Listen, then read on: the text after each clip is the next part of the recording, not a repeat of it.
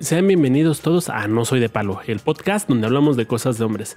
Fíjense que hace una semana surgió un meme que pretendía aludir a la masculinidad frágil.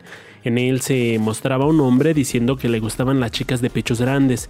Sin embargo, una mujer le respondía que estaba siendo demasiado exigente, ya que su pene medía únicamente 10 centímetros.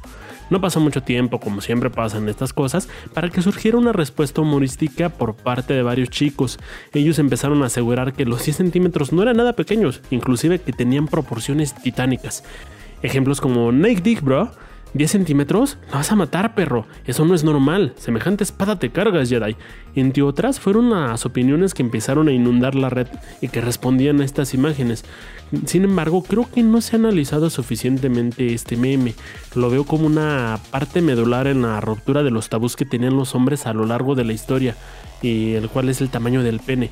Eh, hay una película, muchos la recordarán, no supongo, llamado Cómo perder a un hombre en 10 días. Les dejo un pequeño clip, les pido disculpas porque no lo pude encontrar en español latino, sino nada más en el español de España. Ah, a ver, escucha, no puedes llamar princesa Dorita a mi miembro, es menos... Sí puedo. Escúchame, cielo, si le pones nombre a mi, mi miembro, tiene que ser algo, algo hipermasculino, ¿vale? Algo como pitón, machote, cruel, el rey guerrero, pero no, princesa ¿Qué acabas de decir? Thank you. Para muchos fue gracioso, pero también era una muestra de lo que significaba para un hombre el que su falo fuera visto como algo pequeño o sin chiste.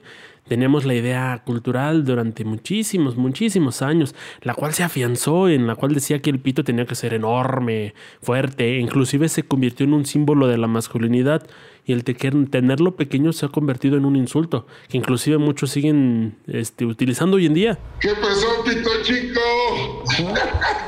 ¿Sabes por qué tengo el pito, chico? Porque se lo, porque se lo dejé retacado en el culo a la puta de tu madre. Esto se debe a una situación cultural que evolucionó al punto de que se asoció el largo y el grueso de la entrepierna de un caballero con su habilidad reproductiva. Y por ende, obviamente con las posibilidades de triunfar, porque para muchos significaba el hecho de ganar en la vida, de tener todo, el cumplir con el ideal de tener una casa, tener un carro, tener una esposa, tener una familia, transmitir tu material biológico para muchos hombres a lo largo de mucho tiempo, se convirtió en el único objetivo que podías tener. Eh, el andrólogo José Benítez Molina, director médico de Boston Medical Group, nos dice que el tamaño de esta parte del cuerpo no es tan determinante. En serio, no afecta a una relación sexual como se piensa. Aunque sí, el hecho de que un hombre sienta que tiene el pene pequeño o que le hagan sentir que así es, eh, afecta muchísimo su desempeño y además el, la situación sentimental con la que se encuentra con una persona. Es decir, un hombre que se siente mal con la longitud o el grosor que tiene puede experimentar una intimidad mucho menos satisfactoria. Sobre todo, esto sí es muy importante recalcarlo, si cree que la pareja con la que está no le otorga la suficiente confianza o inclusive se burla de él. Hay chicos que llegan a vestirse en un lugar en donde tienen que donde están con otros varones, alguien se llega a burlar de ellos, les dice que tiene el pene pequeño y vale o no, esta persona no puede vivir una sexualidad plena, feliz, tranquila. Imagínate qué cosa más horrible. Pues había un pito chico de estos que tenía una novia. De acuerdo con lo relatado con el experto, esto se lo dijo a la agencia F de Noticias, se debe prestar más atención al grosor de este órgano y a su capacidad para mantenerse rígido. Es decir, no importa que te mida 5 centímetros, mientras esté grueso, lo suficientemente grueso y mientras eh, no pare la erección, puedes tener una relación sin ningún problema. Eh, aquí es donde toma una importancia este tipo de memes y tomamos en cuenta que el, el promedio de nuestras princesas Sofías es de unos 13 centímetros, el situar el largo ideal por debajo de la medida permite que ir acabando con este tabú. Es decir, vamos normalizando que no es necesario cumplir con este patrón de belleza, con este patrón de virilidad. Ajá, suena en broma, quien se sujete menos a esos estándares con los que crecimos muchísimas generaciones puede sentirse menos preocupado por lo que mide su entrepierna y más disfrutar de su vida sexual. Es como liberador y no lo hemos tomado en cuenta. El humor juega parte importante en nuestra vida. Eh, yo lo hemos visto porque marca inclusive posturas políticas.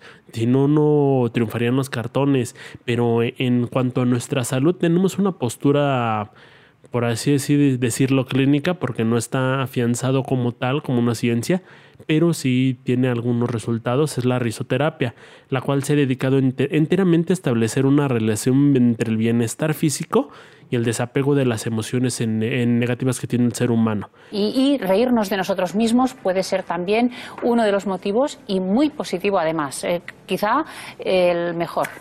Eh, esto se da por medio de la producción de endorfinas. Cuando tú te ríes, cuando haces algo satisfactorio, produces endorfinas. Estas endorfinas ayudan a reducir efectos que podrían causarte enfermedades, lo opuesto a lo que maneja el estrés. Ajá. Imaginemos lo que puede hacer la risa en la psique humana.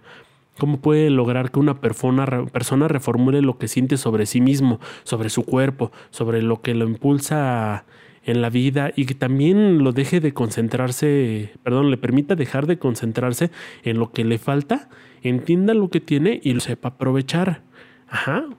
Muy profundo para un meme, lo creo yo, pero es como un fenómeno chiquito social que ha surgido durante los últimos días. Eh, lo confieso también, fui de esos varones que temía lo que dijera mi pareja sobre mi físico y durante muchos años, muchos años, para mí fue vital que lo que decían sobre mi aspecto, sobre el tamaño de mi miembro, e inclusive todo lo que manejaba con la intimidad al respecto estaba como que muy, muy frágil, por así decirlo, ¿no? Eh, buscaba evitar el tema cada vez que podía. Eh, para mí significó una batalla de años, el aceptarte, el vivir con uno mismo y saber qué puede hacer con lo que tienes. Es complicado, ¿no? Pero no creo que sea imposible. Eh, es por esto que agradezco muchísimo el hecho de que exista el humorismo de este tipo, porque aunque muchos lo tomaron a pecho, eh, inclusive culparon a grupos feministas de haberlo realizado, creo que más bien nos dio un arma como hombres para aprender a aceptarnos, ¿no? Hace muchísimo más fácil digerir estos temas. Ahora ya puedo reírme del tamaño del tuyo, del del otro, sin que esto signifique una ofensa para nadie. Así que los invito a seguir sacando este tipo de contenido, a burlarse de sí mismos, a verse en el espejo desnudos y aprender lo que somos. Y también los invito a que sigan aquí en No Soy de Palo. Tenemos episodios todos los domingos. Estos clips donde analizo algunas cuestiones, pues eh, salen esporádicamente. Ajá, generalmente los domingos son de entrevistas y se los dejo ahí. Si quieres participar con nosotros, por favor envíanos un mensaje al 55 50 45 99 91. Va de nueva cuenta. 55 50 45 99 91. Tengo cuenta de Telegram, tengo cuenta de WhatsApp. Este es para México. Recuerden que la clave de mi país es más 52. Gracias por escuchar y nos vemos en el futuro.